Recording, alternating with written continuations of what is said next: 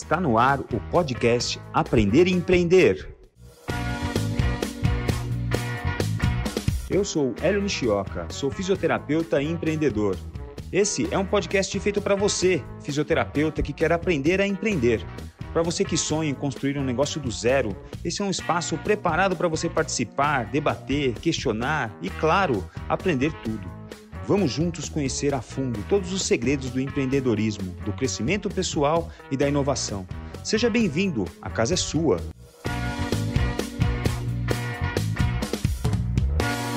Bom dia, boa tarde, boa noite. Estamos aqui novamente com o nosso podcast Aprender a Empreender. Já lembrando a você que nós estamos nas plataformas Spotify, Deezer, Apple Music e YouTube. Tanto no Spotify como no YouTube, você pode ir lá, clicar no, no curtir o nosso canal, o canal do Fisiortopedia, e também clicar no sininho para receber uma notificação toda vez que o Fisiortopedia lançar um novo episódio. Tem o nosso podcast aqui, o Aprender a Empreender, tem o podcast da professora Ana Maria Siriane, o podcast do Rafa e do Fukuzawa, onde eles falam mais da parte técnica. Bom, hoje eu estou aqui com um convidado muito especial um amigo que eu estava pensando hoje, mais de 20 anos de amizade já, a gente está aí nessa estrada dividindo o caminho árduo de nadar contra a maré, uma puta correnteza, uma correnteza brabíssima, dificílima, aqui já dava um, um, podcast só de falar de correnteza, aqui que a gente já nadou de braçada e apanhando de jacaré, tomando paulada. então, meu, meu, meu convidado dessa noite, um cara muito especial para mim, um cara que mudou a minha carreira, mudou minha vida, é um cara para quem eu devo muito conhecimento, um cara muito generoso comigo sempre que eu encontro com ele. Eu falei para ele que eu não entrego mais pendrive nem para ele nem para o Palmiro, porque eles limpam o computador e fio no pendrive e querem que eu, que eu, que eu fique lendo aquela porra toda. E eu falei: não, chega, eu quero que vocês me deem as coisas sem mastigar, porque eu quero aprender a mastigar as coisas por mim mesmo. Para de me dar as coisas mastigadas. Meu, meu colega, meu amigo, meu irmão de estrada, é mestre, doutor e pós-doutor pela USP é um obcecado por fisioterapia, um obcecado por prática baseada em evidência, por é, lutar pelo respeito da nossa profissão. Meu convidado de hoje é o meu irmão Rodrigo Vasconcelos. Bem-vindo, Rô. Hélio, obrigado, velho. Obrigado pelas palavras. É, é, sempre tá bom conversar com você aqui. Nossas, nossos brainstorms, né? Nossos, nosso mindset é muito parecido, né? Eu aprendo muito com você também é, me espelho também muito em você.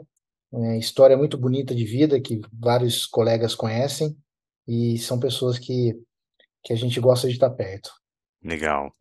Rô, o que, que aconteceu com você que você resolveu fazer fisioterapia? Como é que a fisioterapia te pegou, hein? Cara, eu entrei na faculdade em 92, na Metodista de Piracicaba, me formei em 96. É, tive uma grande influência familiar, meu tio. É, eu sou de uma família de judocas. Meus filhos estão na quarta geração de judô. É, um dos meus tios, um dos meus tios era fisioterapeuta, Wilson Germano, e ele sempre teve muita influência na minha vida e sempre me espelhei nele. Então ele ele entrou também na Metodista de Piracicaba em 88. Nós temos oito anos de diferença. Então ele ele realmente me influenciou bastante é, meu outro, o irmão dele é educador físico. Nós tivemos uma academia aqui por 29 anos, que chama Germanos Physical Center. E então, tudo no meio do esporte, no meio do fitness, e eu era atleta de judô de alto desempenho. É, as lesões sempre tinha contato com fisioterapeutas uhum. aqui em Campinas. O primeiro contato que eu tive, eu tive uma lesão do LCA muito nova, muito novo. Com 12 anos eu tive lesão do LCA. Nossa. O doutor Mello é meu médico desde os 12 anos. Nossa.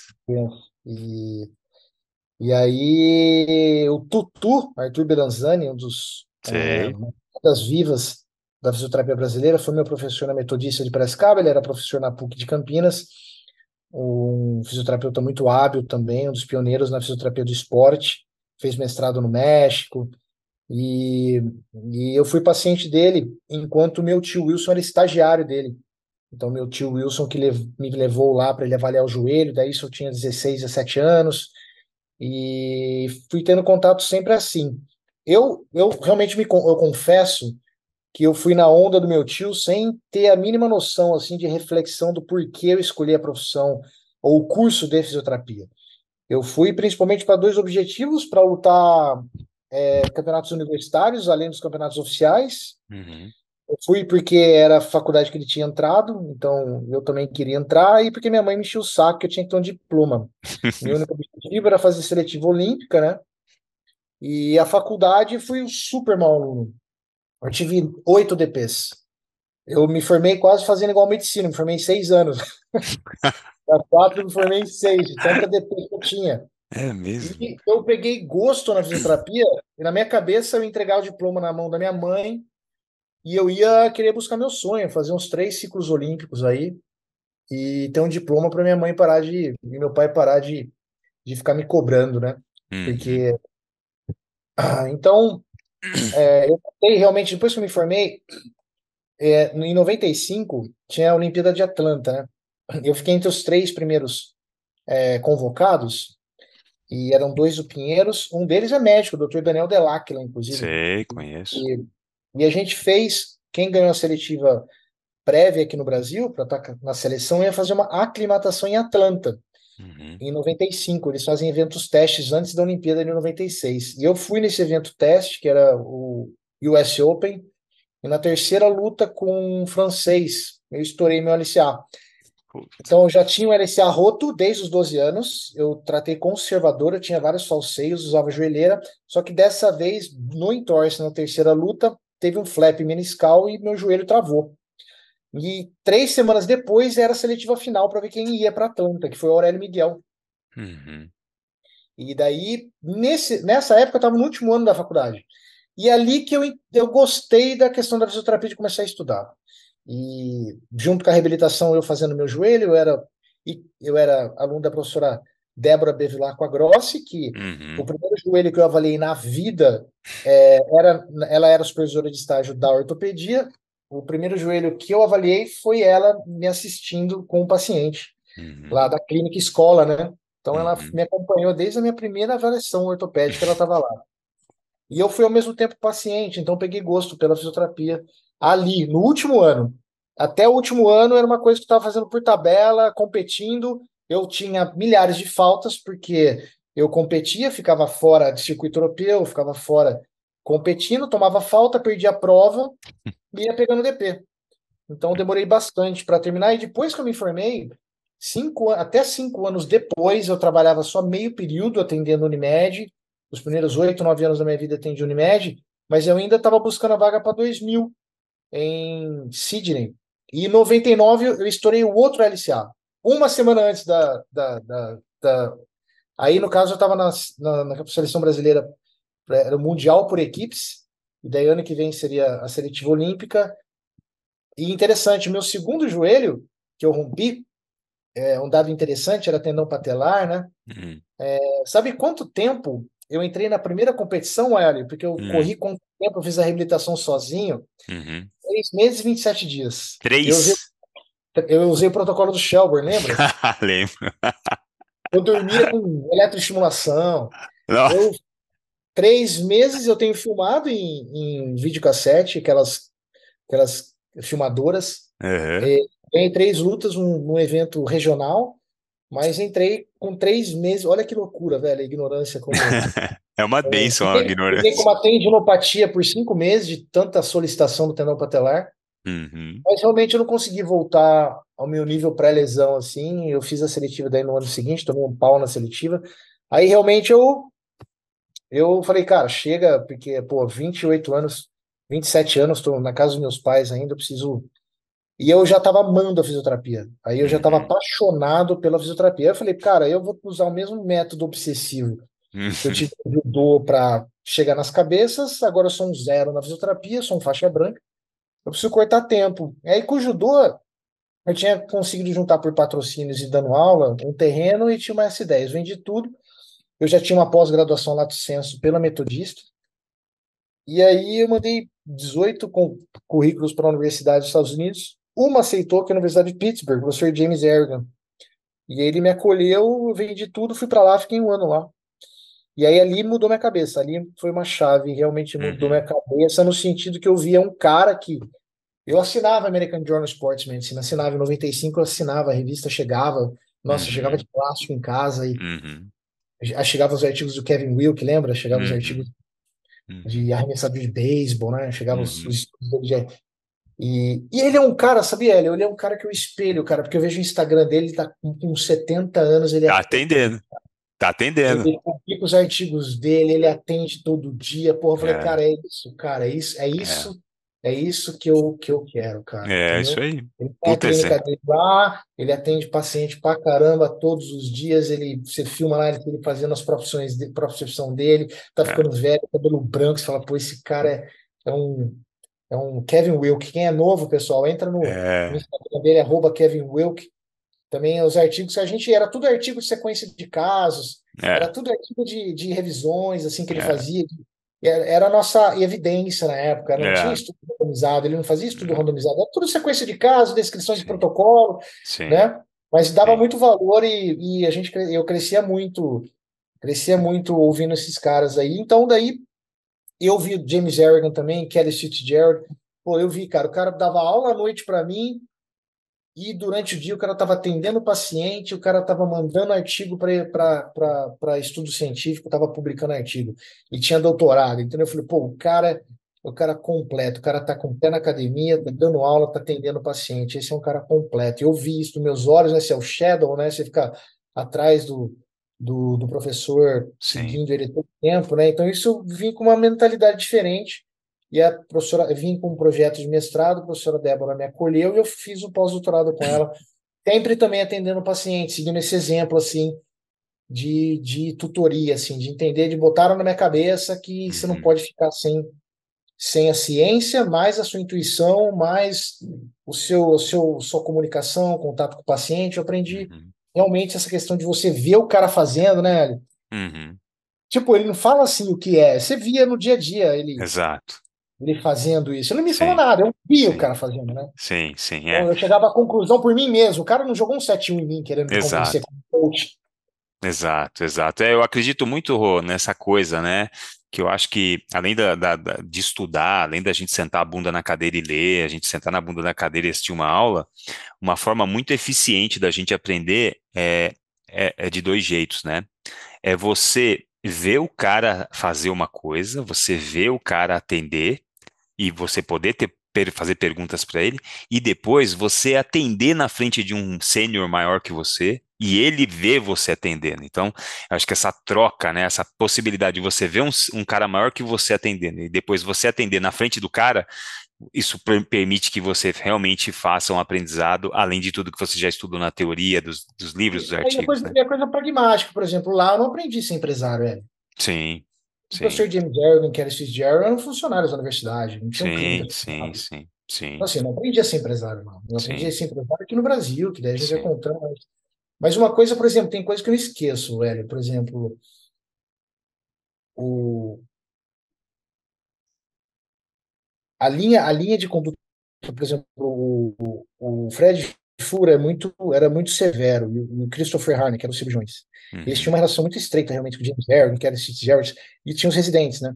Uhum. E, e, cara, eu nunca me esqueço, assim, se o cara chegasse com um papel, tipo, pro físio, e falava assim, cara, é, tá vendo isso aqui? É um pós-op de fratura de tornozelo, né?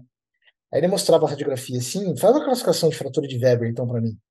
Se o físio não sabia a classificação, fala assim, ó, tá aqui, então segue aqui o protocolinho, seu lixo, entendeu? Tipo, se o físio respondia a classificação de Weber, Weber A, Weber V, Weber C, e, e, dava a classificação e o protocolo de reabilitação dessas fraturas são assim, assim, cara, porra, muito bem, cara, toca pau aí, tipo, não falava nada, a sua autonomia tá aqui. Uhum. Mas se uhum. tu não sabe o que é, tu tem que seguir que nem realmente um, um, um acéfalo. Então aqui, ó, segue então que nem que nem um gado aqui, ó, tá aqui. No cabresto, é um cabresto para você seguir. Essa questão de meritocracia. Se tu sabe o que você está falando, faz o que tu quer. É. Se tu não sabe o que é isso, tá aqui o que é para fazer, ó. Abaixa a cabeça aí e aprende da próxima vez para não passar vergonha. E eu aprendi muito, cara, porque na PUC também eu fiquei 11 anos, cara, como voluntário. E uma das coisas que eu mais aprendi são em clinical rounds de residentes, porque residente é humilhado se não sabe.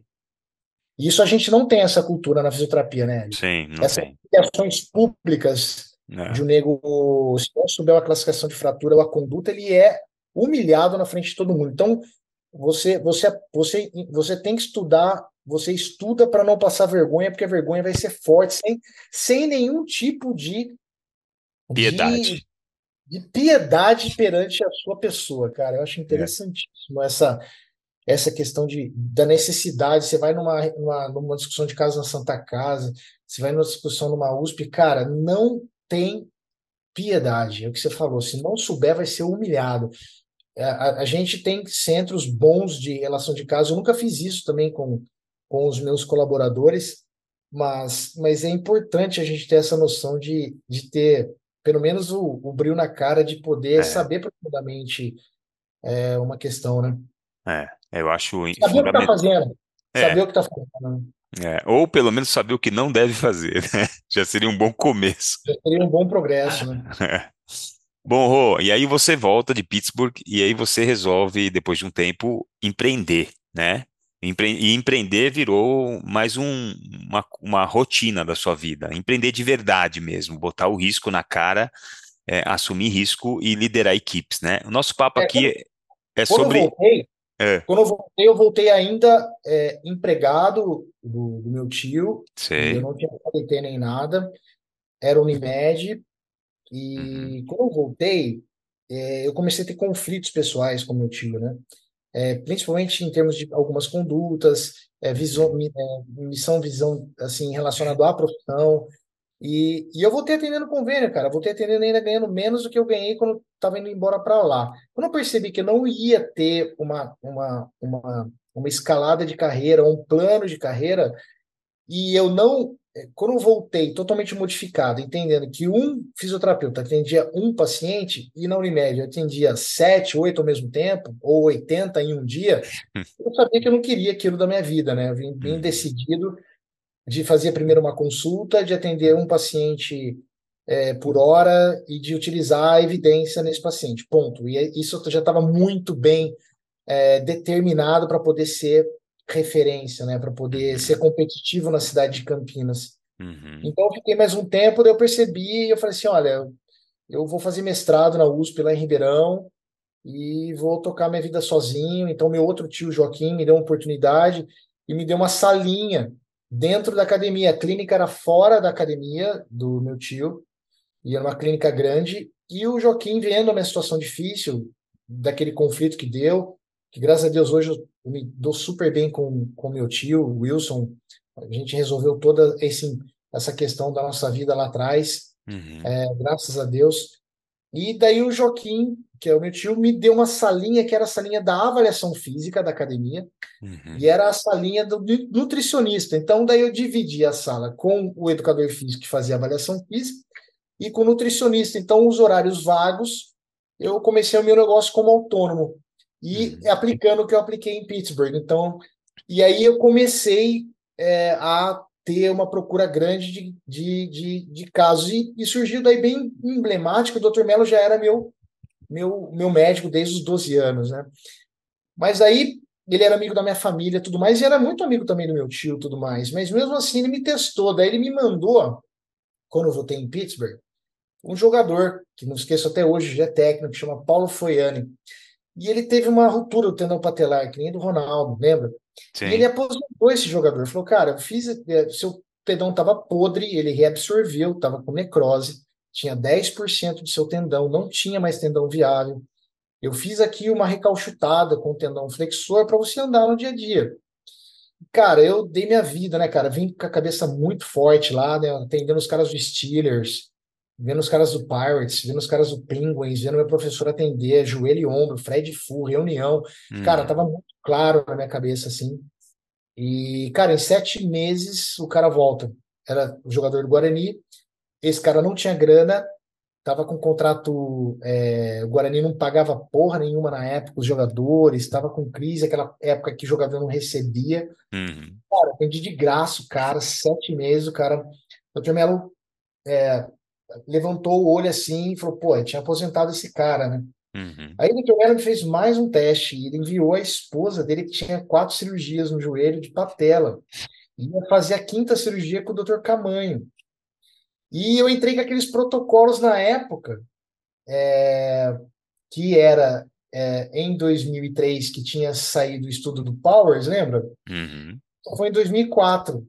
E, e eu entrei junto com aquelas questões de controle proximal. Já entrei tudo com isso porque tinha sido publicado em setembro de 2003. Eu assinava a JOSPT. Uhum. Eu cheguei em 2002, né? Então, Uhum. o estudo, aquele, aquela revista, eu me lembro, saiu em setembro de 2003. Foi um número especial, setembro de 2003. E aí, cara, eu apliquei e por sorte deu certo, cara. E daí, cara, começou. Daí vim muito paciente, é, não só dele, mas de outros médicos. Eu tinha um grupo do joelho, eu frequentava o grupo do Sim. joelho, e eu apresentava artigo no grupo do joelho, foi aumentando o network, fui tendo pacientes particulares. E os meus ex-estagiários, que eram da outra clínica, começaram a vir comigo, e ali eu virei de autônomo empresário, que eu abri a primeira empresa, né? Tinha que registrar a empresa, que estava aumentando o faturamento. Uhum. E melhorou muito, por exemplo, a, o serviço do Dr. Mello. E ele percebeu que não poderia ficar sem. Ele tinha uma fisioterapeuta que era a Ana Maria, que é também uma das pioneiras aí no Brasil, cara. Ela, ela aposentou com quase 80 anos de idade e trabalhou a vida inteira também com ele, respeito muito ela. E a Uhum. Dani também, que está até hoje com a gente. Nós somos em 20 físios hoje. E ela está Uhum. lá, a Dani, que foi assistente da Ana Maria, está lá hoje comigo também. E, mas o Dr. Melo percebeu, cara, essa questão de, de equipe interdisciplinar, de fato, assim, sabe? Uhum. Eu apresentei para ele também o que é hoje uma outra empresa minha, que é a Cinetics Lab. Hoje eu tenho três empresas, né? É a Uhum. Cinetics Físio, que é prestadora de serviços de fisioterapia, a Cinetics Lab, que é diagnósticos cinéticos funcionais, que é o laboratório, e a Uhum. Cinetics Sciences, que são os cursos de educação continuada. Uhum. E também eu sou sócio do Instituto São Melo, né? Uhum. Então, é, essas empresas prestam serviço para o Instituto São Melo, prestam em Dayatuba, prestam em outros serviços. A gente Uhum. tem a Cinetics Lab depois, também a gente está com o Yuri lá em Alphaville, e vamos montar mais uma unidade de laboratório. Mas, mas ele percebeu essa questão da equipe e eu mostrei os protocolos de avaliação funcional para prótese para LCA. Então, eu que fazia os próprios laudos, eu que montei a avaliação, ia conversando, ia crescendo, até que ele teve a ideia. Melo, em 2007, 2008, de montar um grande centro que se chamava Instituto Wilson Melo. Daí eu tive a oportunidade de ter a primeira grande empresa, grande investimento. E ali eu, eu dei, botei tudo que eu tinha de raspa de tacho, né, cara? De todas as economias que eu cresci bastante, atendendo dentro da academia do meu tio.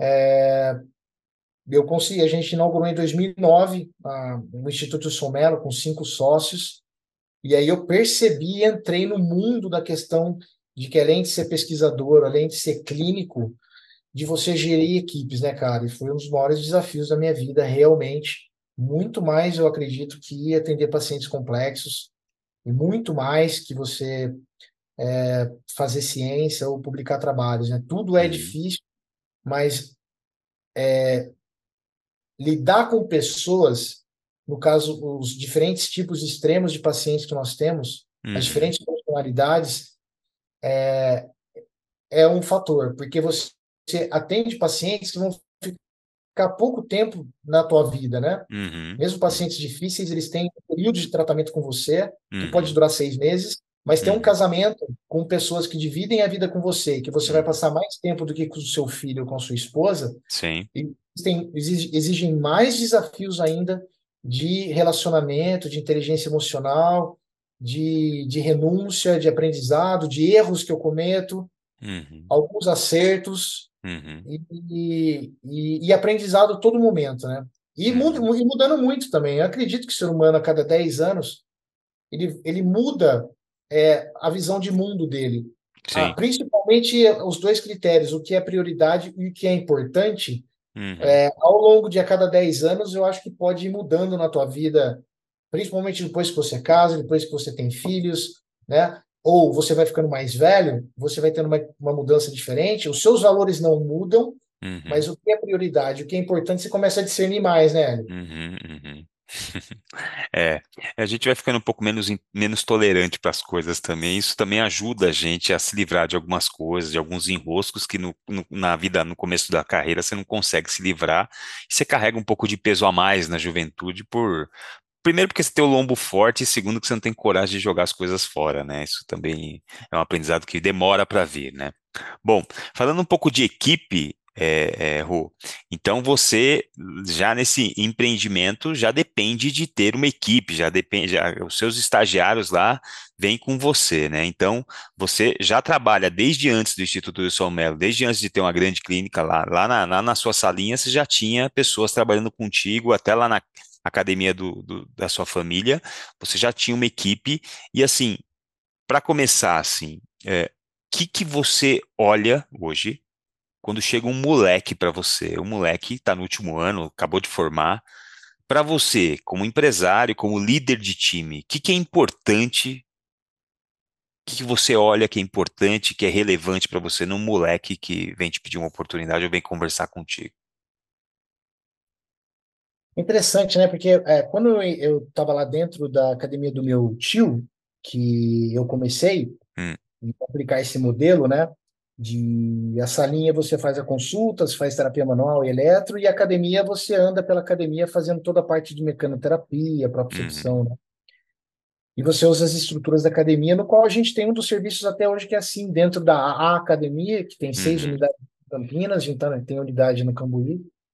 E lá é, eu cresci até é, que eram todos meus ex-estagiários que se transformaram em sócios. Uhum. Então, esse foi o primeiro modelo que, na abertura do Instituto Somelo, você teve que montar especificamente o um modelo de, de CNPJ e os modelos de, de business mudaram enquanto eu estava dentro da academia, que era um modelo especificamente de participação de lucros e assim por diante. E aí, quando foi para o Instituto Somelo, gerou um outro modelo de participação mais profissionalizado, né? Então, daí uhum. todos foram oficializados e se transformaram em em sócios com cotas distintas. Uhum.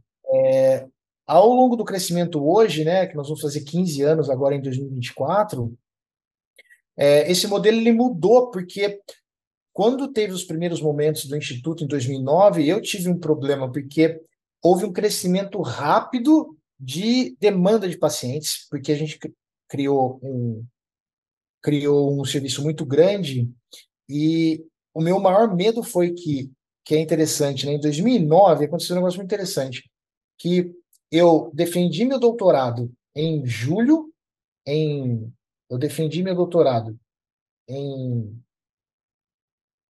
eu defendi meu doutorado em agosto.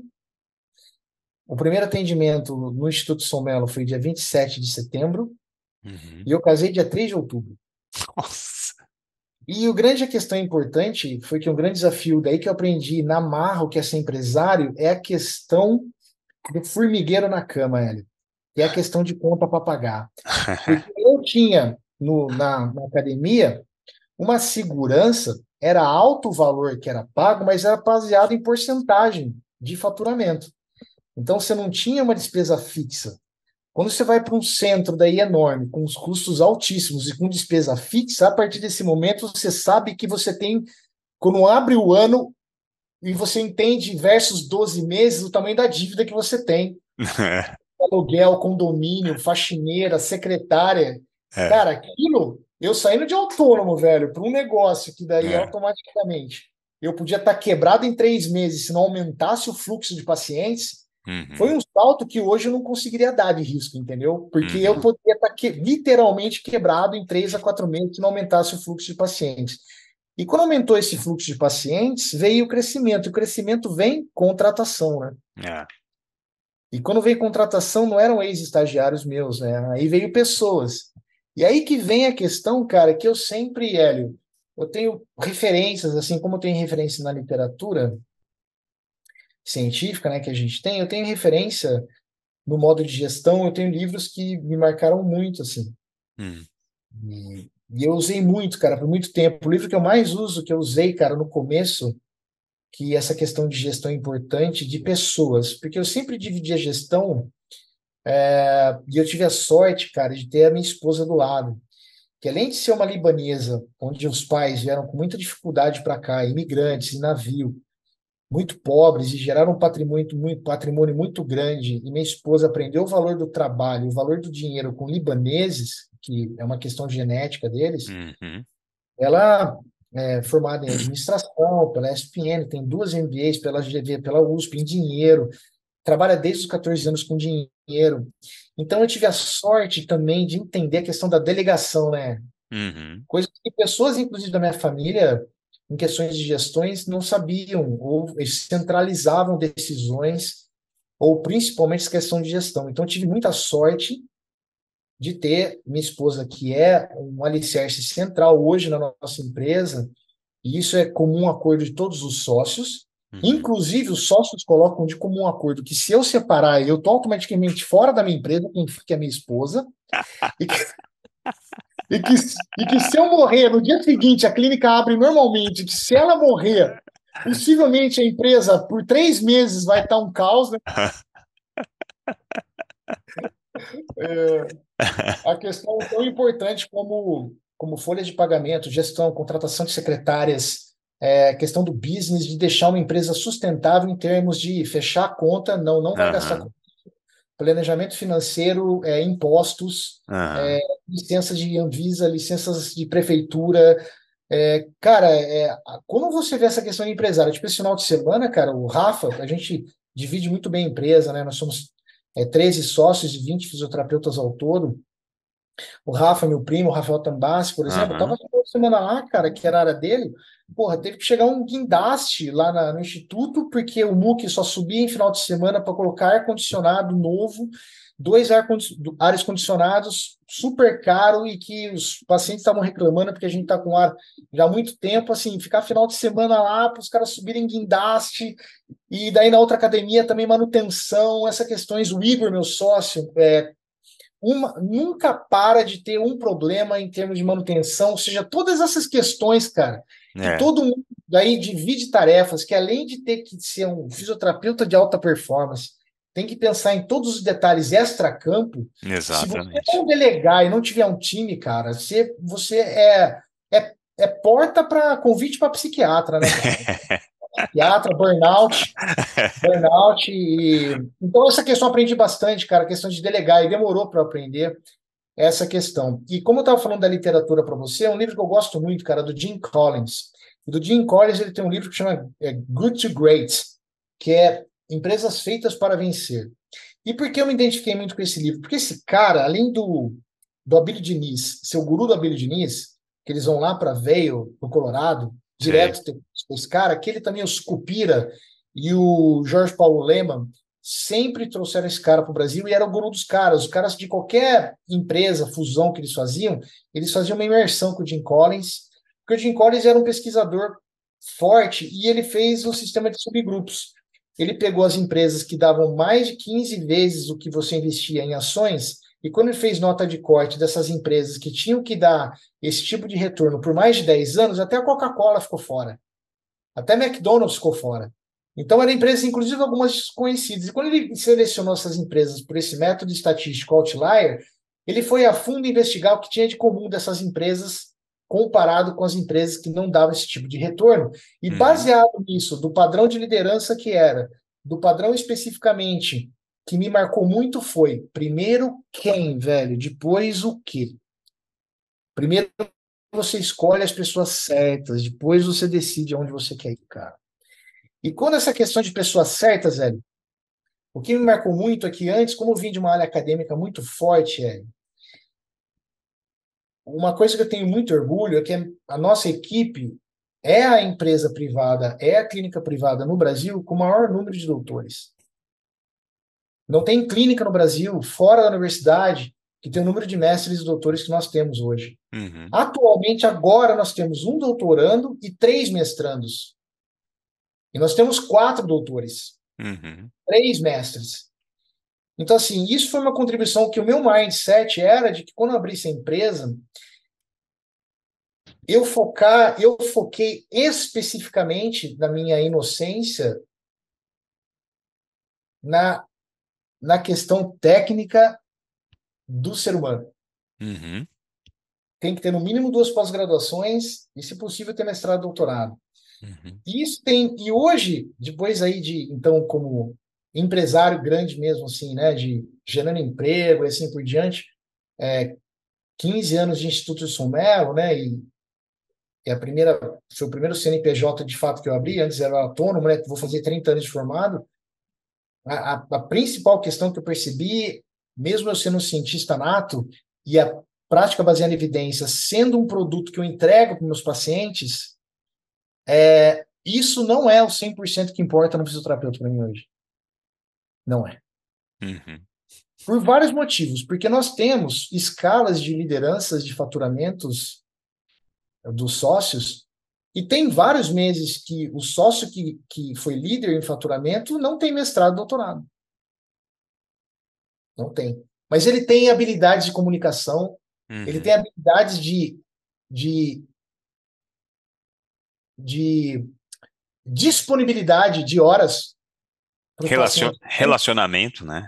Paciente dele, acolhimento é. É, e gosta de gente. É.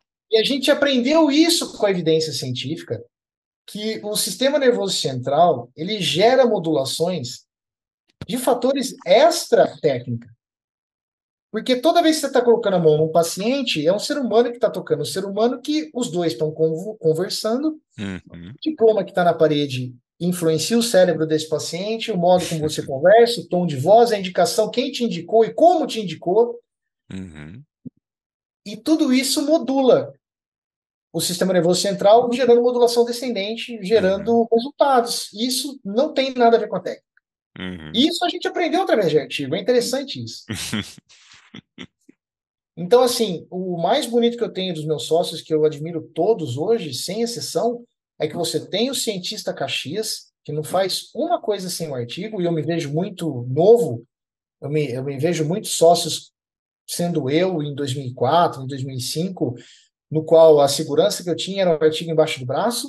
Uhum. E eu uhum. tenho sócios, cara, que não adianta, eu enfio a cara desse cara no uhum. artigo, ele faz todo o básico, tá em todos os cursos, mas, cara, o brilhantismo desse cara é o network que ele tem na cidade de Campinas, com grandes empresários, em clubes de pessoas de alta sociedade, é super simpático, se veste bem, uhum. faz o arroz, arroz, com feijão muito bem, mas essas habilidades de comunicação são, são melhores que os outros físicos que podem ser técnicos, entendeu?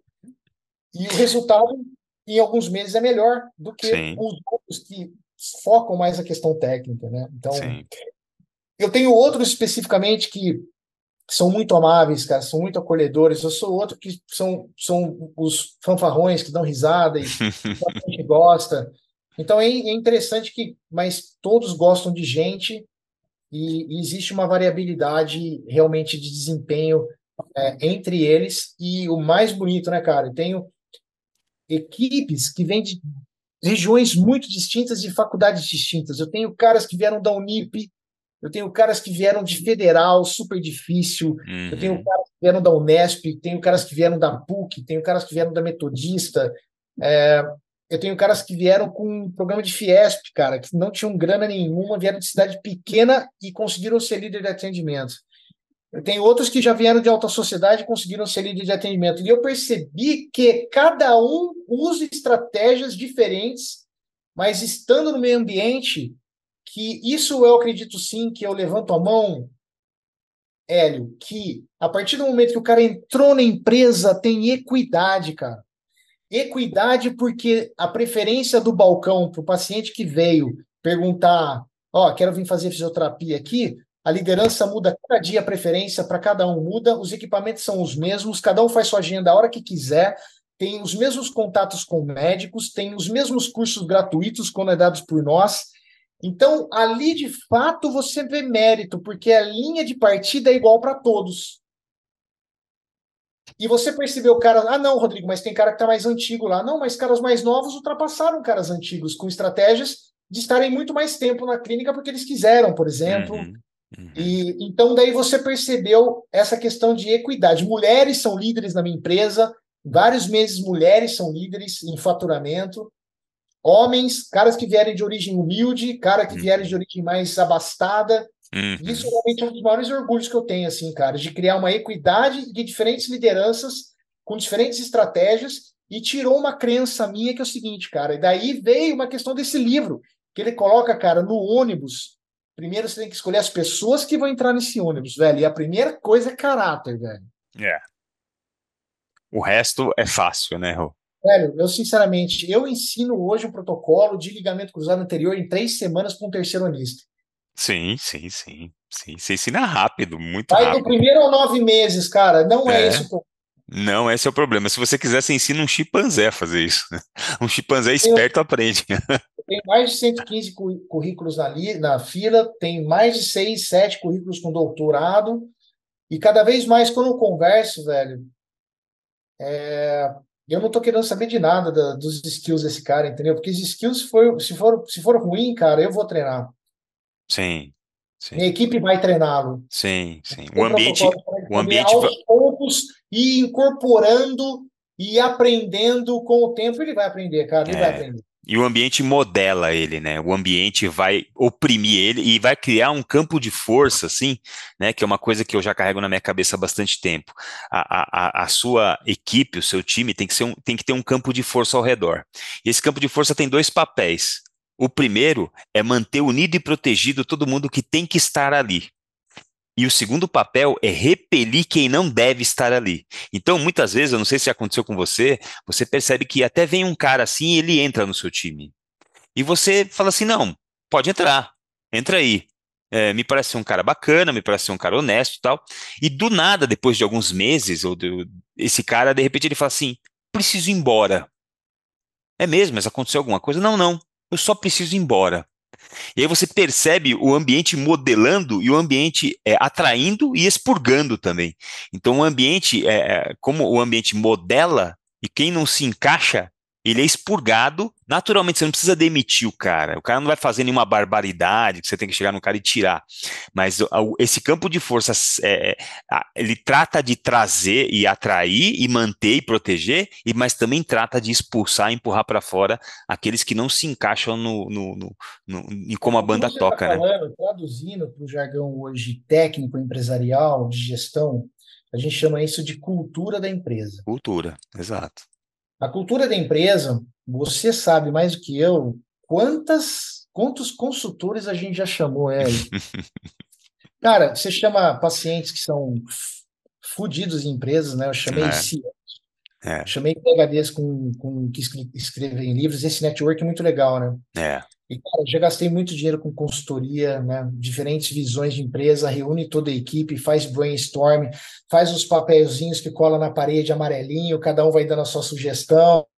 É, cara, foram tantas imersões. Esse livro de Jim Collins, cara, lembro a gente vários anos dissecando capítulo por capítulo, eu dava xerox de capítulo para sócios para poder dissecar esse livro do Jim Collins, para tentar botar na cabeça de todo mundo é, a questão disso. Uma outra coisa, eu sou contente, cara, é lógico, o meu nível de retenção de sócios é muito grande, mas é lógico que tiveram sócios que saíram.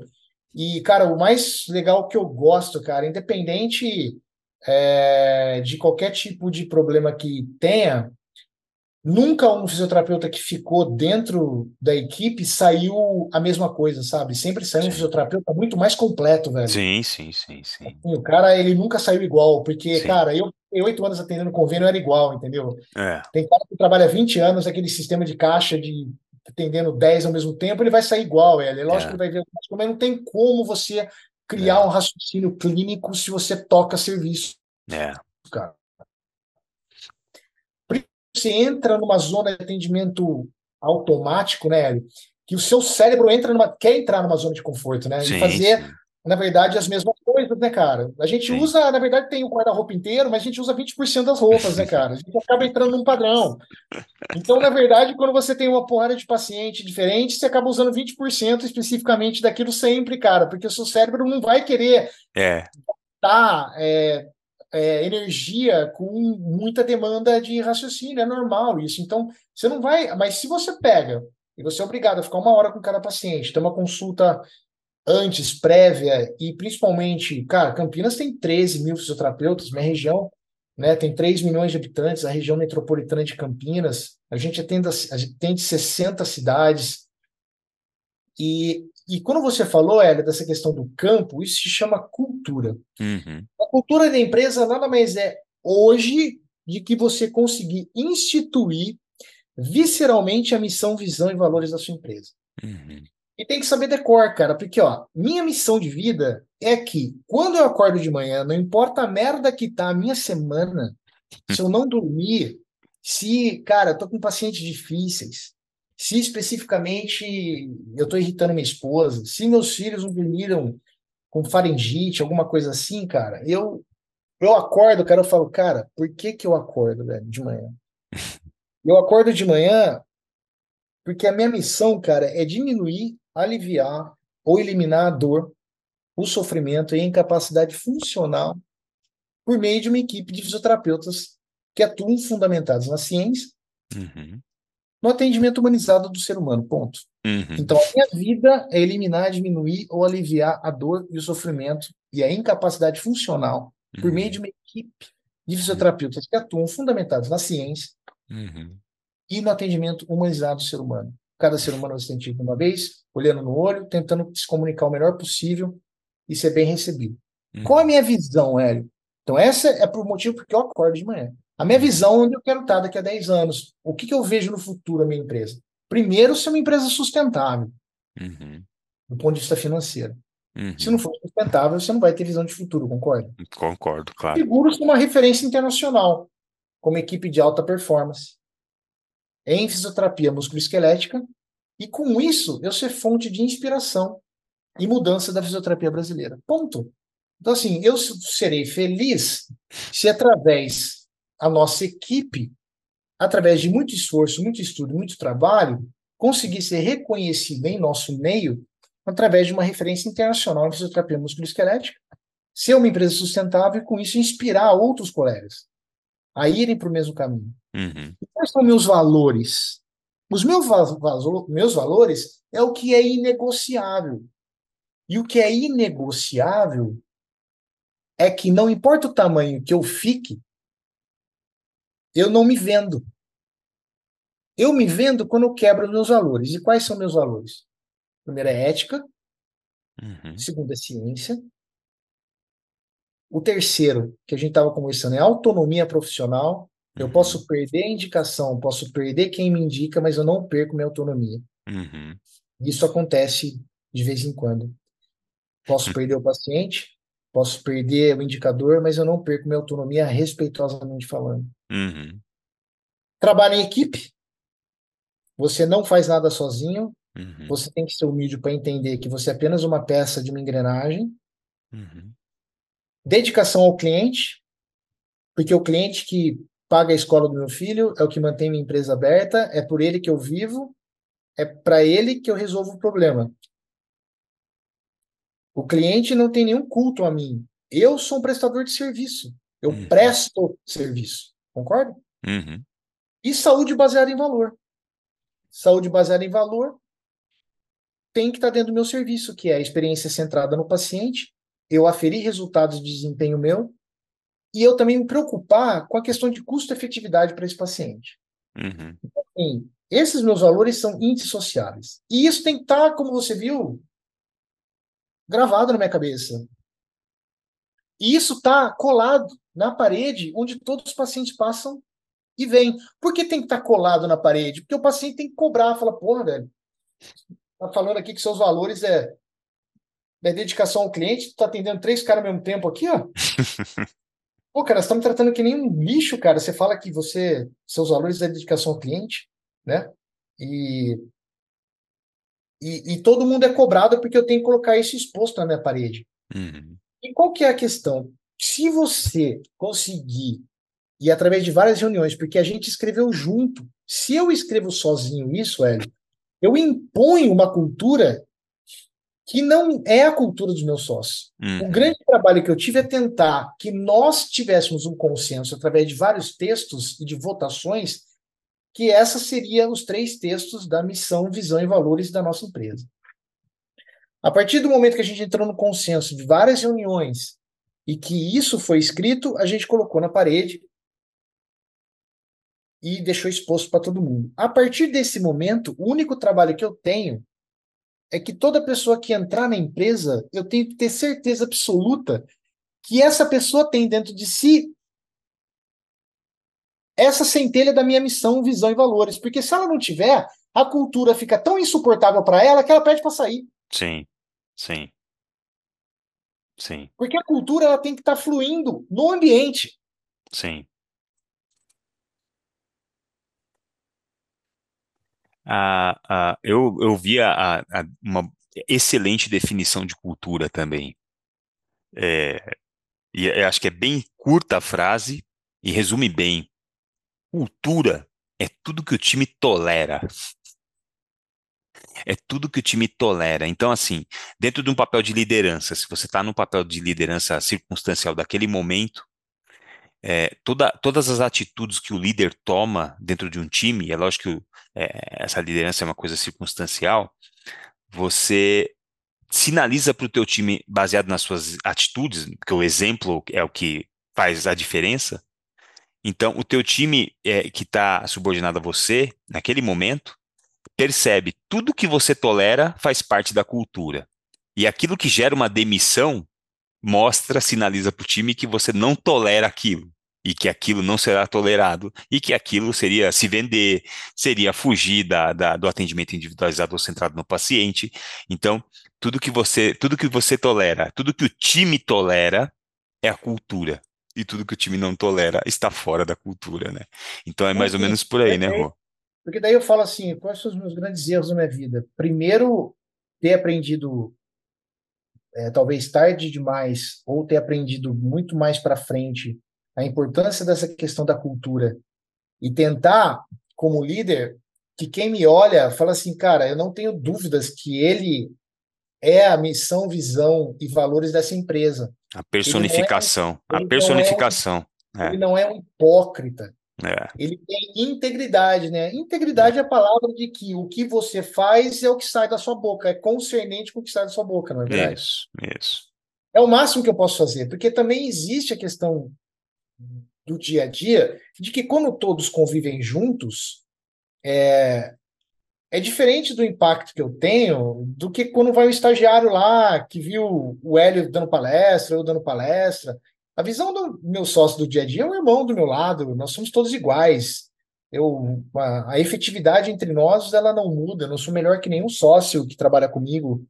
E, e isso é um motivo para mim de orgulho. E, sinceramente, quando eu brinquei falando que o grande problema seria se minha esposa faltasse, é verdade. E eu acho que esse é o papel de líder adequado, porque se eu consigo, lá no começo, criar sócios competentes e que eles tratem a empresa como sua e tem esse senso de responsabilidade, uhum. que evidente tem, é, lembrando que a gente vive numa realidade pragmática, não é um mar de rosas a minha empresa, nós temos vários problemas de relacionamentos diários, uhum. discutimos entre si, nós temos rusguinhas, uhum. nós temos discussões, de vez em quando um vira a cara para o outro.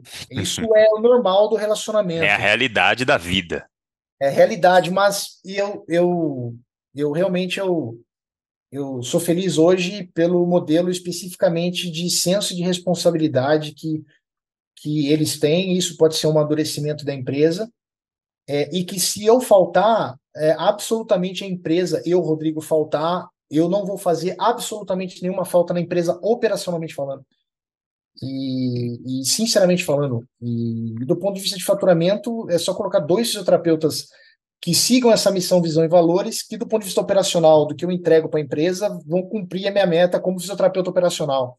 Uhum. Então, quanto mais insignificante eu for, eu acredito que mais sustentabilidade essa empresa vai ter. Sem dúvida, sem dúvida. É, eu acho muito importante, né, Rua, esse, esse, a gente está atravessando aí uma fase da vida em que a gente começa a ficar mais é, relevante para as pessoas. A gente, a gente não se acha tão relevante assim, mas é, as pessoas passam a achar a gente mais relevante, é, as pessoas ouvem as coisas que a gente fala, e eu acho que é uma coisa muito interessante e importante, que eu me espelho muito em você e que eu pratico no meu dia a dia, Rô, é, é essa questão de ser de verdade. Então, por exemplo, né, eu, encho, eu tenho na minha clínica um monte de moleque, um monte de, de jovem fisioterapeuta, muitos deles é, vieram da periferia de São Paulo, caras que não teriam a menor chance de encontrar um lugar de trabalho numa clínica de alto nível, numa clínica que vai trabalhar baseada em evidência, numa clínica de alta performance, por exemplo, lidando com pacientes super exigentes. É, e por que que eu coloquei esses moleques perto de mim? Porque eu quero também que eu sei que eu sou um ser humano cheio de falha, eu estou em busca da minha melhoria to, todo dia, mas eu sei que eu sou um ser humano cheio de defeitos, e eu quero ser vigiado por esses caras. Por quê? dentro do meu papel de liderança com esses moleques, eu falo as coisas que eu penso para eles, eu eu ensino para eles o que eu acredito que seja fisioterapia baseada em evidência, baseado nos estudos que eu li, baseado na minha vivência, baseado em tudo que você me ensinou, que o Palmiro, que todo mundo que eu respeito me ensinou. E eu falo isso, isso não é um, não quero que isso seja um discurso vazio, porque a gente está lotado na fisioterapia, principalmente, de discursos vazios, de profissionais de palco de semana de fisioterapia da faculdade, de congresso, de aula, eu quero que eles escutem da minha boca uma coisa que eu pratico no meu dia a dia. Como disse o Michael Jordan na, no, na série dele, né? O Michael Jordan, ele disse que ele mudou o time do, do, do Chicago Bulls porque ele passou a cobrar dos colegas de equipe dele é, de maneira muito vigorosa desempenho, comprometimento e entrega. Só que ele falou uma coisa: eu nunca exigi de um colega meu de quadra algo que eu não estivesse disposto a fazer. Eu nunca exigi de um colega meu do meu time algo que eu não estivesse disposto a fazer. Então, eu eu sinto orgulho de ter o time que eu tenho hoje, mas eu sinto mais orgulho ainda de saber que todo dia eu me esforço para fazer parecer de verdade aquelas coisas que eu falei para o meu time que eu acredito, entendeu? Então, é, não é ser hipócrita, nem de mentira, e nem falar uma coisa numa reunião e fazer outra na hora de atender o paciente. Não, tem que atender individual, tem que olhar para o paciente, tem que educar, tem que explicar, tem que falar sobre a neurofisiologia da dor, e na hora de atender, atende tudo de qualquer jeito, atropelado, tropeçando, dez ao mesmo tempo. Então, assim, isso é, um, é um, uma coisa que eu tenho para mim como preciosa, como, como princípio, como missão, como visão, como valor, e é muito é, baseado nas coisas que a gente sempre conversou, né? De fazer um atendimento de alto nível, de mudar a sua vida porque você não acredita mais num projeto, de abrir mão de um monte de coisa ir lá, igual você fez, raspar o tacho das suas economias com uma esposa que não está trabalhando, com dois filhos pequenos, falar assim: não, eu preciso dar espaço. Eu preciso dar esse passo não é para ganhar dinheiro, eu não preciso dar esse passo para ter mais grana, eu não preciso dar esse passo porque eu preciso ter uma empresa, não. Eu preciso dar esse passo porque eu preciso trabalhar em algo que eu acredito. Eu preciso trabalhar em algo que tem princípios. Eu preciso trabalhar em algo que eu vou acreditar, que eu vou entregar uma coisa que num dia eh, os meus filhos se orgulhem, minha, os meus mais jovens que eu se orgulhem e que a gente entregue uma coisa realmente diferenciada. Então, eu acho que a minha missão, a sua missão, as nossas missões não é ser empresário, a nossa missão é tentar mudar a mentalidade dos nossos colegas mais jovens, para que a gente tenha um futuro melhor do que o que a gente passou. Da mesma forma que os mais velhos que nós, abriram caminhos. Eu entrevistei vários fisioterapeutas aqui de 75, 80 anos de idade para registrar a história desses caras, o Carlos Castro, o Belenzani, todo mundo já entrevistei aqui para gravar, para que daqui 100 anos, quando ninguém mais estiver aqui, mas tiver fisioterapeuta no mundo ainda, as pessoas possam escutar as histórias desses caras para saberem, não, a gente tinha aula com um médico, mas a gente queria ter aula com fisioterapeuta. E a gente militava, a gente brigava, a gente não queria receber indicação lá na, no primeiro curso de fisioterapia da USP, no primeiro curso de fisioterapia de Campinas, no primeiro curso de fisioterapia da Federal, é, as pessoas contando para mim as histórias de tudo que eles desbravaram para hoje a gente ser uma profissão autônoma né, que consegue discutir de maneira horizontal com médicos, que consegue discutir um caso, que consegue ter um volume de evidência que faz frente a todo o volume de evidência que tem na classe médica, né? E a gente consegue é, debater em alto nível. A gente, eu, por exemplo, você também, a gente é chamado para falar do nosso trabalho da fisioterapia baseada em evidência, da reabilitação para médicos, para médicos em formação, para jovens médicos, para falar para eles: olha, gente, a gente existe vocês não fazem ideia do nosso do que a gente faz, qual é o nosso trabalho, quais são as nossas habilidades, qual a nossa importância, mas a gente existe a gente vai melhorar o seu consultório como médico. Então, é, entenda o nosso trabalho e se na sua cidade você não tem um fisioterapeuta de referência, a minha sugestão para você, jovem médico, é que você ajude o seu colega fisioterapeuta a se desenvolver para que você tenha um melhor resultado no seu consultório. Porque um bom fisioterapeuta baseado em evidência vai melhorar o resultado do consultório do médico baseado em evidência. Porque não adianta nada você fazer uma belíssima cirurgia que alguém estraga, que alguém faz uma cagada ali e estraga tudo, entendeu?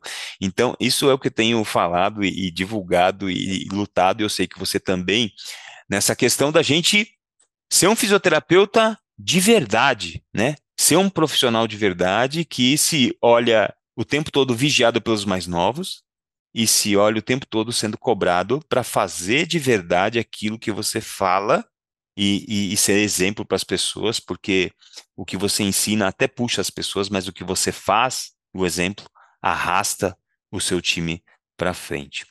Rô, me fala aqui, é, existe a dificuldade de montar uma equipe?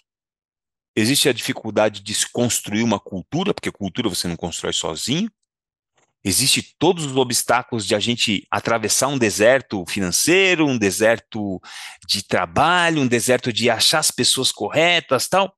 E agora, depois que você está num voo de brigadeiro, uma velocidade de cruzeiro, como fazer esse trabalho rotineiro, redundante, que é manter o seu time neste nível? Qual é a rotina do seu time hoje, semanalmente, mensalmente, sei lá, mas qual é a rotina do seu time para que você tenha sempre algo cutucando eles para ir para cima? Como é que você estruturou isso? É interessante. Primeiro porque eu não estou em voo de brigadeiro, né? A gente nunca esteve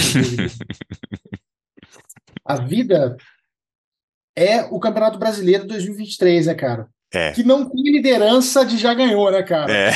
O Botafogo é um, maiores, é um, dos maiores exemplos que a gente pode levar para palestras de gestão, não é verdade, não é? É, é. 16 pontos na frente, porra, título já é meu. É aquela questão, cara, se tu dormiu, é, a concorrência vem, cara, vai te engolir é. e vai te ultrapassar.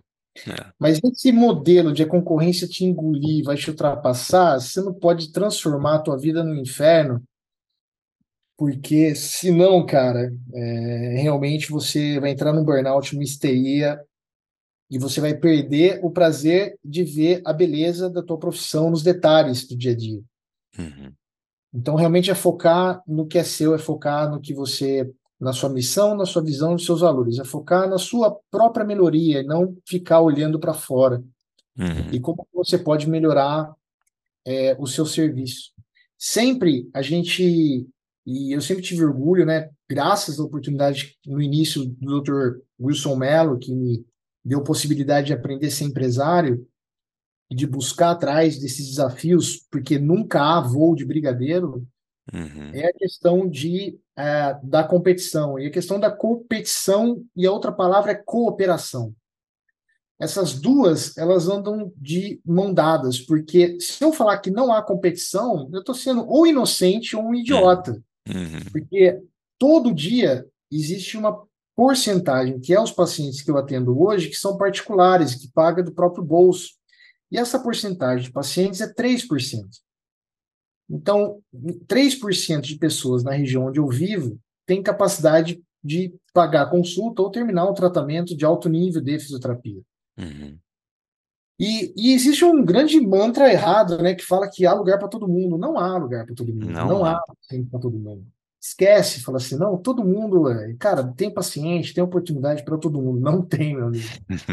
Isso não quer dizer que, é, e lógico que não, como eu falei que um dos valores da nossa empresa é ética, é, a cooperação tem que estar junto. Uhum. Porque existe muita competição dentro da equipe.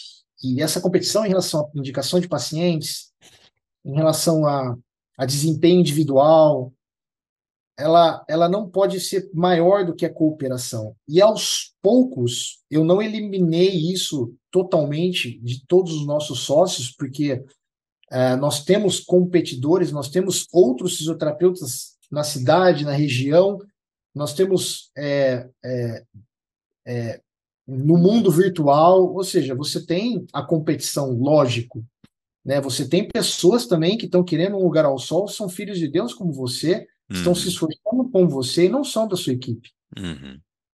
Mas dentro da equipe, então todo mundo é ciente disso.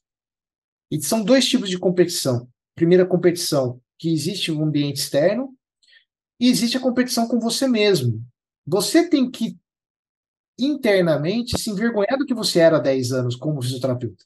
Uhum. É, e graças a Deus eu me envergonho do que eu era. Não no sentido que eu tenho vergonha da minha história, mas do quanto uhum. eu não sabia. Uhum.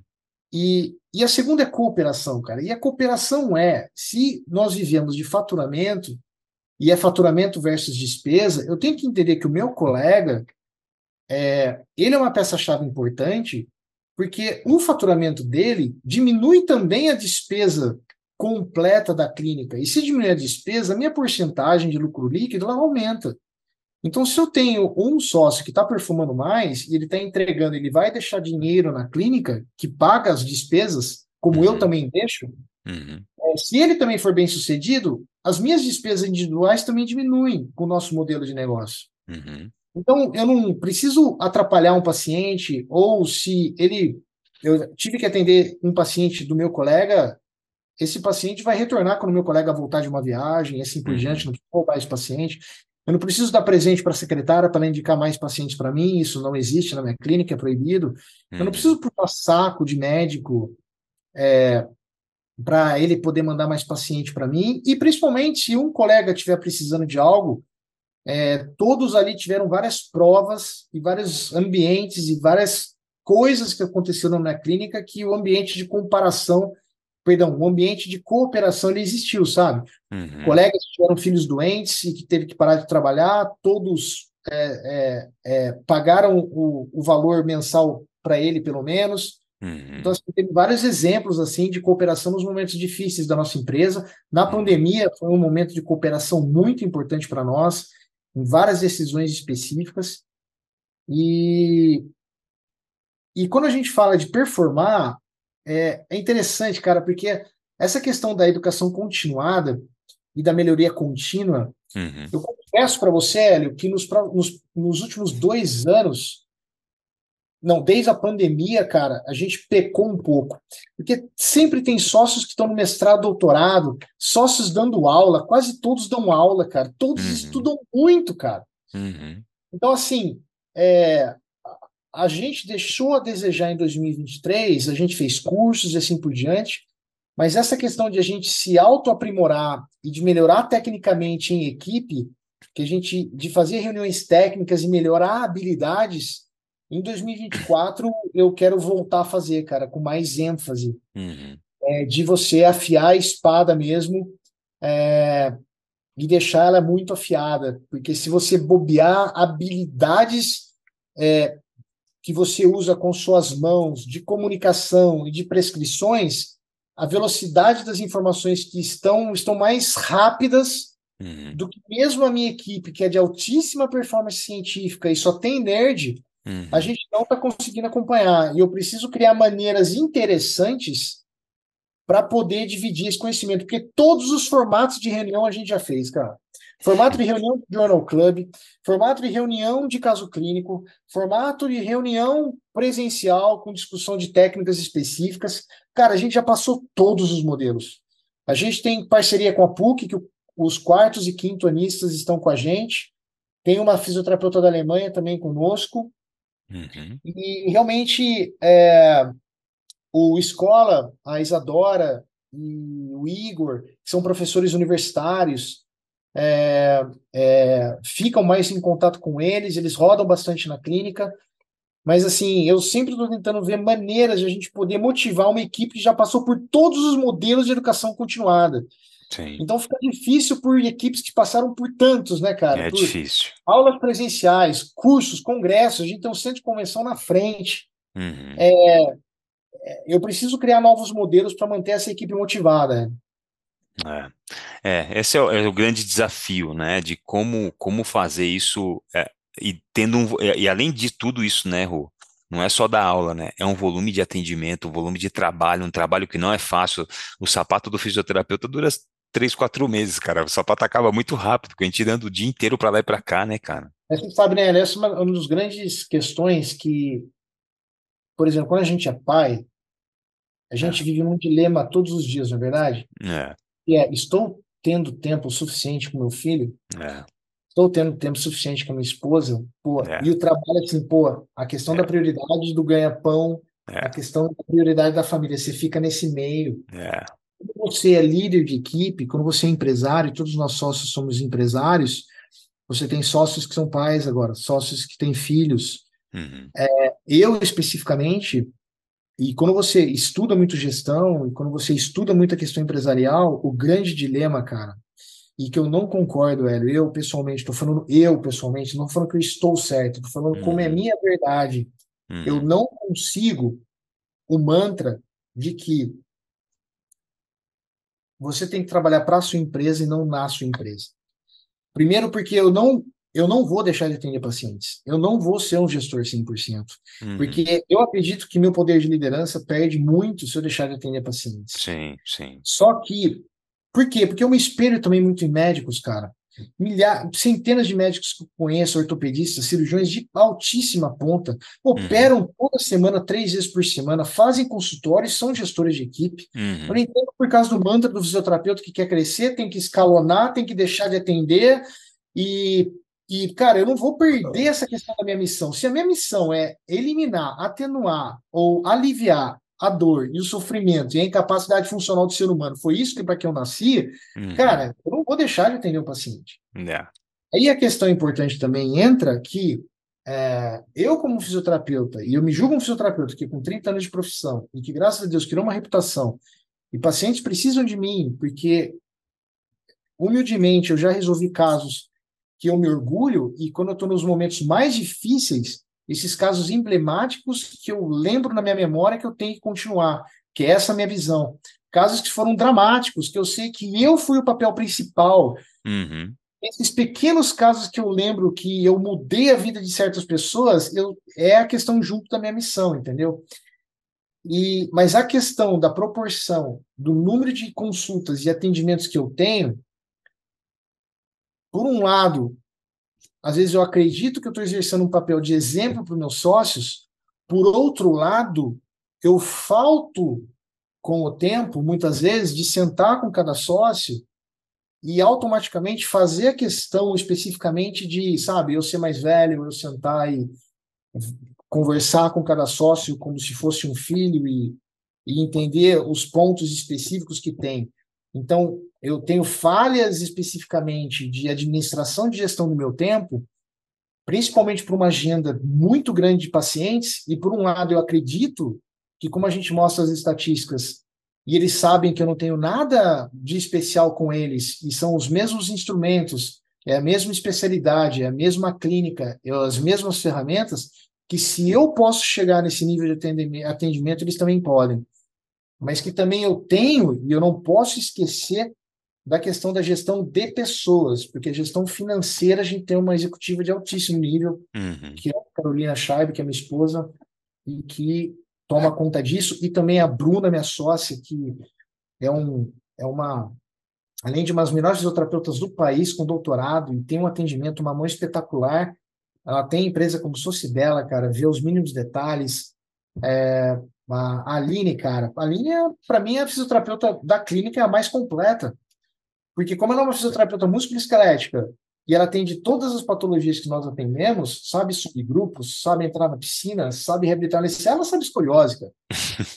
Como ninguém. Eu não trato escoliose, cara. Yeah. Entendeu? Então, assim, além de ela saber tudo que eu sei, ela trata escoliose, que é uma subespecialidade que demanda tempo, e demanda psicologia para tratar criança e que eu aplaudo. E eu, eu, nós temos uma especialista de mão, que é a Teo, que é a Dani.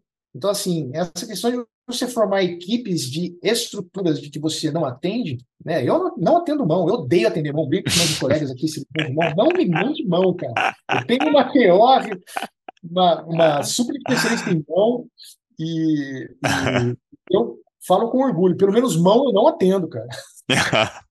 Cara, é muito bom, muito bom escutar e saber que não sou só eu que sinto certas angústias e, e saber que você sente também me alivia um pouco a minha aqui. Então, assim, o Rafa, cara, meu sócio, cara, é um gênio, cara. O Rafael Tambassi, meu primo. Rafael é um demais, cara. Rafael é demais. É, escola é um puta de um nerd. O Igor, cara, é um sócio que foi um presente na minha vida, cara. Como acertei essa questão de um cara que entra nessa cultura, que veste a camisa, o Alexandre Queda, tá comigo lá no IMAP, em Dayatuba, sabe, tá comigo, tem o ritmo de trabalho dele, acabou de ter uma filha. Então, assim, o Luiz, Luizinho Cremonese, o Juliano, são os, o Rodrigo Esmeris, cara, que foi meu veterano de faculdade, fez 51 anos, cara, vai fazer 30 anos de formado, é um cara que, que batalha todos os dias, cara. Os filhos dele estão tá entrando na faculdade, ele e a esposa, todo o futuro dele foi construído com a fisioterapia. Uhum. Assim, o Felipe, cara, que é nosso coordenador do laboratório, cara, um moleque que fez uma chave assim de mindset na cabeça. Um avião, dele. né? É um avião, Felipe. Um, um avião, cara, assim, a gente está com uma equipe muito bem equilibrada. A Isadora, que você conhece, está sempre aí Sim. com vocês. Sim. Né? Uma nerd também, mãe agora. E foi uma menina que eu peguei desde a época da graduação, né, cara? Vi crescer. É uma, uma mente que também divide prática clínica. O Bruno, que está começando o mestrado agora. O Dani, que tem essa questão, uma das melhores comunicações, como se vestir, como atrair o paciente, como virar um fã seu. Tem uma comunicação entre pessoas, assim, cara, impressionante. Realmente é, é muito bonito de ver essa questão, os colaboradores que a gente tem, cara. Pô, eu fico cada vez mais preocupado de, de realmente é, ser uma peça cada vez menor no, na engrenagem, sabe? Tirar, tirar a questão total da atenção de mim, assim, viu, Helio? É. Muito legal. Cara, a gente está aqui terminando o nosso podcast. Agradecer a você, Rô. É, nada deixou de ser falado aqui. É, é um prazer. Eu já tinha um desejo antigo, mas sabia da sua agenda. A gente se bateu aqui para tentar bater um dia, né? Estamos gravando aqui muito tarde. Mas, cara, não tenho como te agradecer. Primeiro, agradecer pela sua amizade, pela estrada junto do seu lado. É uma honra dividir essa trincheira com você. É uma honra saber que eu posso contar contigo. É uma honra saber que você sabe também que você pode contar comigo. E é uma honra dividir a mesma profissão, a amizade, a vida, esse momento, ser contemporâneo seu, cara. É uma honra. Obrigado, viu? Eu que agradeço você, Leão, principalmente porque isso até está na Bíblia, né, cara? O caminho ele é estreito, e eu entendo o que significa essa questão de o caminho ser estreito, porque quando eu falei para você dos meus valores, cara, e você falou dos fisioterapeutas que você entrevistou e que vários deles eu admiro, uma reflexão muito grande que veio para mim, Hélio. Porque quando esses caras que o curso era de três anos, os caras eram arregaçados por médicos, cara, tratados como sub-raça. Uhum. Cara, eles lutaram tanto com o livro de braço do braço, cara, com uhum. artigos que eram difíceis de pegar, para falar o seguinte, cara, eu não sou enfermeiro, eu não sou massagista, eu não sou médico, eu sou fisioterapeuta e o fisioterapeuta faz isso, ó, e a gente faz a diferença na vida das pessoas. Vários caras com esse tipo de, de mentalidade, de saber exatamente o que ele queria mostrar para a sociedade, que não sabia o que era fisioterapeuta na década de 70, e que não tinha ciência, e que era trabalho, e que não tinham nada para mostrar, uhum. nossa empresa foi evoluindo, nossa, nossa, nossa profissão no Brasil foi evoluindo a tal ponto que com a explosão da questão acadêmica, com a explosão de cursos de quatro, agora cinco anos, nossa revista brasileira de fisioterapia, Brazilian Journal, uma das cinco maiores do mundo, a gente tem artigos prospectivos randomizados caindo pelo, pela janela, cara, demonstrando a eficiência de um fisioterapeuta num pré-operatório, em tratamentos conservadores, em redução de custos, a importância do primeiro contato, a importância da autonomia, a importância da expansão das diferentes especialidades, como UTI neonatal, UTI adulto, 24 horas no UTI, a neurologia adulta, a neurologia infantil, a reabilitação uroginecológica, as questões de órteses e próteses, a fisioterapia esportiva, a fisioterapia esquelética, a reabilitação cardiovascular, a fisioterapia do trabalho. E quando a gente tem essa expansão da sociedade, do papel de um fisioterapeuta, e aí na nossa área músculo esquelética, a prevenção de cronificação, a redução de custos de um sistema que vai falir, aí você tem uma geração atual que perdeu a identidade do que é fisioterapeuta e quer ser médico. E que quer fazer infiltração intraarticular, guiada hum. por ultrassom, infiltrar anti-inflamatório, infiltrar injeções, como hum. se fosse uma questão que mudaria primeiro. Sabemos que não muda absolutamente nada. Nada. nada. Sabemos que o que a gente recebe são pacientes que fizeram isso e não tiveram resultado, mas é, é. para aumentar o faturamento e o ticket médio. Exatamente. Seja, com a mudança e revolução da ilusão do que é sucesso, da ilusão do lugar ao sol, que seria o lado financeiro, e esquecer a introspecção do que é a cultura no qual você vive, que é a tua missão, visão e valores, velho. É uma crise que não importa o que aconteça, não importa o que aconteça, o caminho meu não vou mudar. Eu sei para que eu nasci, eu sei o que o fisioterapeuta faz, que é um tratamento que é um tratamento não medicamentoso, não invasivo, que atua com muita ciência, com comunicação, com contato e com várias ferramentas que eu uso para devolver a vida, a função e a saúde funcional no ser humano. Eu vou ser dinossauro até o último dia que eu morrer, velho. eu também. E tem uma ideia interessante, cara, que meu pai, ele foi mecânico e depois ele virou um, ele virou um comerciante, tinha posto de gasolina, e meu pai tinha fama aqui em Campinas da gasolina mais pura da cidade, lavagem melhor que tinha, os clientes atendidos com máxima excelência.